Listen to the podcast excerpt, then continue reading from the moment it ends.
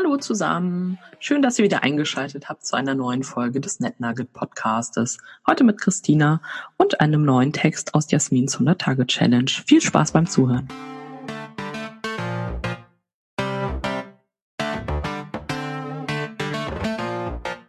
Und immer, immer, immer wieder, hier darf gesungen werden, werde ich gefragt, ob man in Netzwerken widersprechen darf.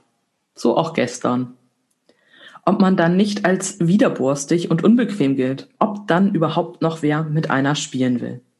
Welche höflichen und respektvollen Wege es denn gibt, sich zu behaupten, die eigenen Interessen zu wahren und auch mal freundlich abzulehnen. Es sind immer Frauen, die mich das fragen. Was soll ich dazu sagen? Ja klar, geht man dann als unbequem. Zumindest im falschen Netzwerk. Dieses starke Bedürfnis von Frauen, es immer höflich tun zu wollen, macht mich manchmal wahnsinnig. Höflichkeit wird meiner Erfahrung gemäß zu oft als Schwäche der Grenzziehung interpretiert. Grenzen werden immer mit etwas betrachtet, das man mit nur genug Bedrängen nach eigenem Belieben verschieben darf. Höfliche Umgangs- und Kommunikationsformen werden nicht selten in meinem Umfeld als Herausforderung zum Verschieben und Feilschen aufgefasst. Demgegenüber wird ein klares Nein als unbillige und sogar unschickliche Härte ausgelegt. Die Logik, die in diesen polarisierenden Rahmungen liegt, heißt, füge dich bei Zeiten meinem Willen und du verhinderst größeren Schaden an deinem Ruf. Und da es zwischen diesen Polen nicht zu geben scheint in der Kommunikation, ist man nie everybody's darling. Entweder die anderen mögen einen nicht oder man ist mit selber unzufrieden. Wobei das Wort Höflichkeit ja schon sagt, woher der Wind und die Herkunft des Wortes weht.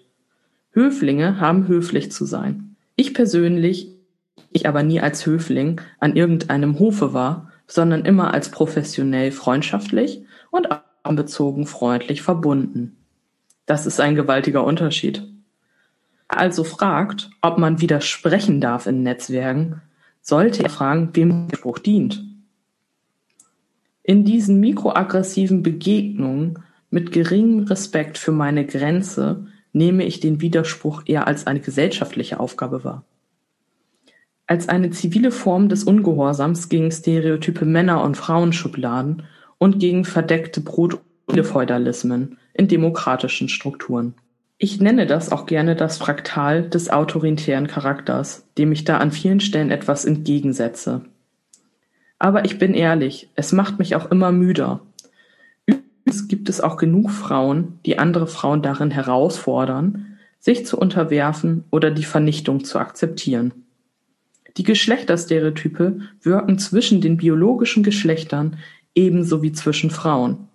Das ist ja das Miese am Stereotyp. Es wirkt immer als unreflektierte Routine. Es ist wie die oberflächliche Lungenatmung anstelle der tiefergreifenden Bauchatmung. Wer von Chefinnen mehr Verständnis einfordert, für Ausfälle zum Beispiel am Arbeitsplatz, wegen der Kinderbetreuung, als von Chefs, perpetuiert ein Stereotyp ebenso wie jene, die Chefs geringere Empathie und größere Aggressionsräume zugestehen und durchgehen lassen als den Chefinnen.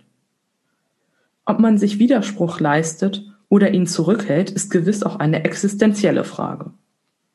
Aber wenn man so weit in einer demokratischen Lebenswelt ist, dass Widerspruch eine Frage des Überlebens ist, dann steht es schon sehr schlecht um eine. Innere Unabhängigkeit ist etwas ungemein Kostbares. Das schönste Kompliment, das ich in meinem ganzen Leben bekommen habe, war das einer mir sehr wohlgesonnenen Führungskraft. Frau Döling-Wölm, Sie lassen sich einfach nicht instrumentalisieren. Recht hat sie.